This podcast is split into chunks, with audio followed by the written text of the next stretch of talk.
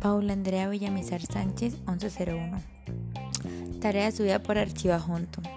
El profesor asigna la tarea con instrucciones y puede facilitar el material, guía, imagen, video, link, etc. para el desarrollo de la misma. Confirmación de la entrega por el estudiante.